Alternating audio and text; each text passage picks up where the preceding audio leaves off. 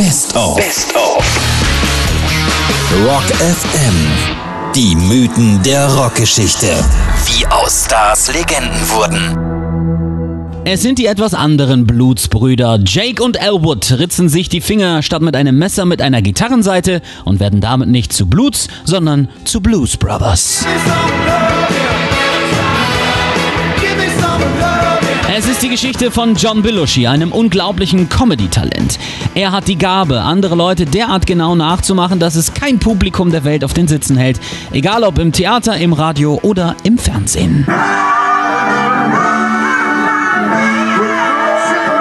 Er alleine war schon ein Schwergewicht, aber als er dann Anfang der 70er sein perfektes Gegenstück Dan Aykroyd kennenlernte, wurden sie zu einem der besten Komiker-Duos der USA. Und der 22. April 1978 veränderte dann die Comedy-Landschaft, veränderte die beiden und veränderte die Musikszene. Denn John und Dan traten erstmals bei Saturday Night Live als Jake and Elwood Blues auf. Scheiße. Was? Eine Streife.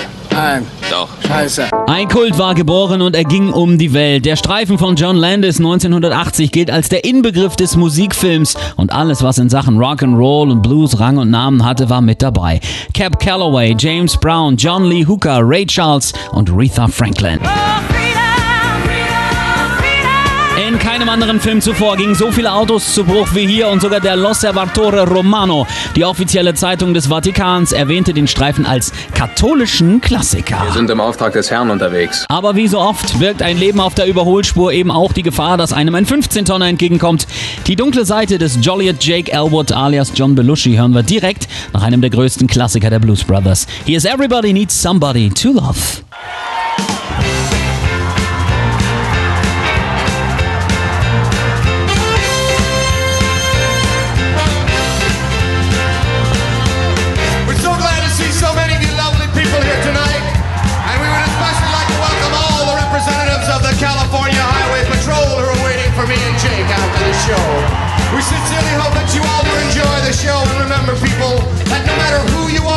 You do to live,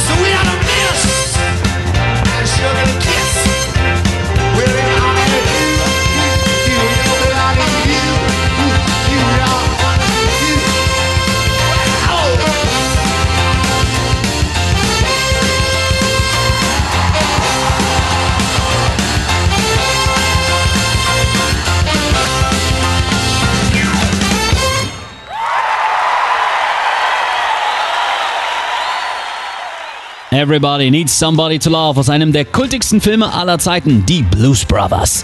Das waren Elwood und Jake Blues, alias Dan Aykroyd und John Belushi. Und vor allem letzterer lebte sein Leben wie eine seiner Rollen. Er sagte einmal, jeder meiner Charaktere vermittelt die Botschaft, dass es völlig okay sei, alles zu vermasseln. Das tat er zwar nicht, aber dafür nahm er alles, was Rang und Namen hatte. Alkohol trank er wie Wasser, dazu gab es eine Handvoll Amphetamine, Koks und Heroin. Oft überstand er die Drehtage nicht, fiel einfach um, schlief ein oder ging zu Freunden, um was zu essen zu suchen. Teilweise war es schwer, ihn wiederzufinden und ihn am folgenden Tag dann zum Dreh zu bekommen. Bereits im Alter von 28, lange vor den Blues Brothers also, hatte John Belushi sein eigenes Schicksal vorausgeahnt und gesagt, ich plane noch vor meinem 30. Geburtstag zu sterben.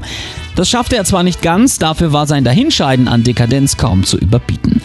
Sein spektakulärer Tod ereilte ihn in Hollywood im Bungalow 3 des Chateau Marmont am Sunset Boulevard in LA in der Nacht vom 4. auf den 5. März 1982.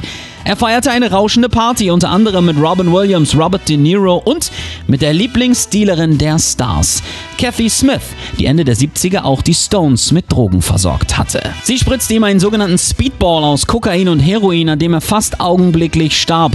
Danach gab sie dem National Enquirer ein Interview mit dem Titel Ich tötete John Belushi, flüchtete nach Kanada, wurde 1986 an die USA ausgeliefert und wegen fahrlässiger Tötung zu 15 Monaten Knast verurteilt. John Belushi wurde auf dem Friedhof Abel Hill in Martha's Vineyard beerdigt.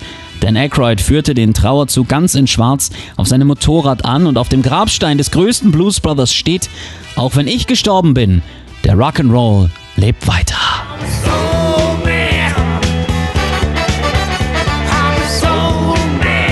Wir feiern den Soul Man, feiern John Belushi und seine Blues Brothers mit einem ihrer größten Hits. Hier ist er, live, der Soul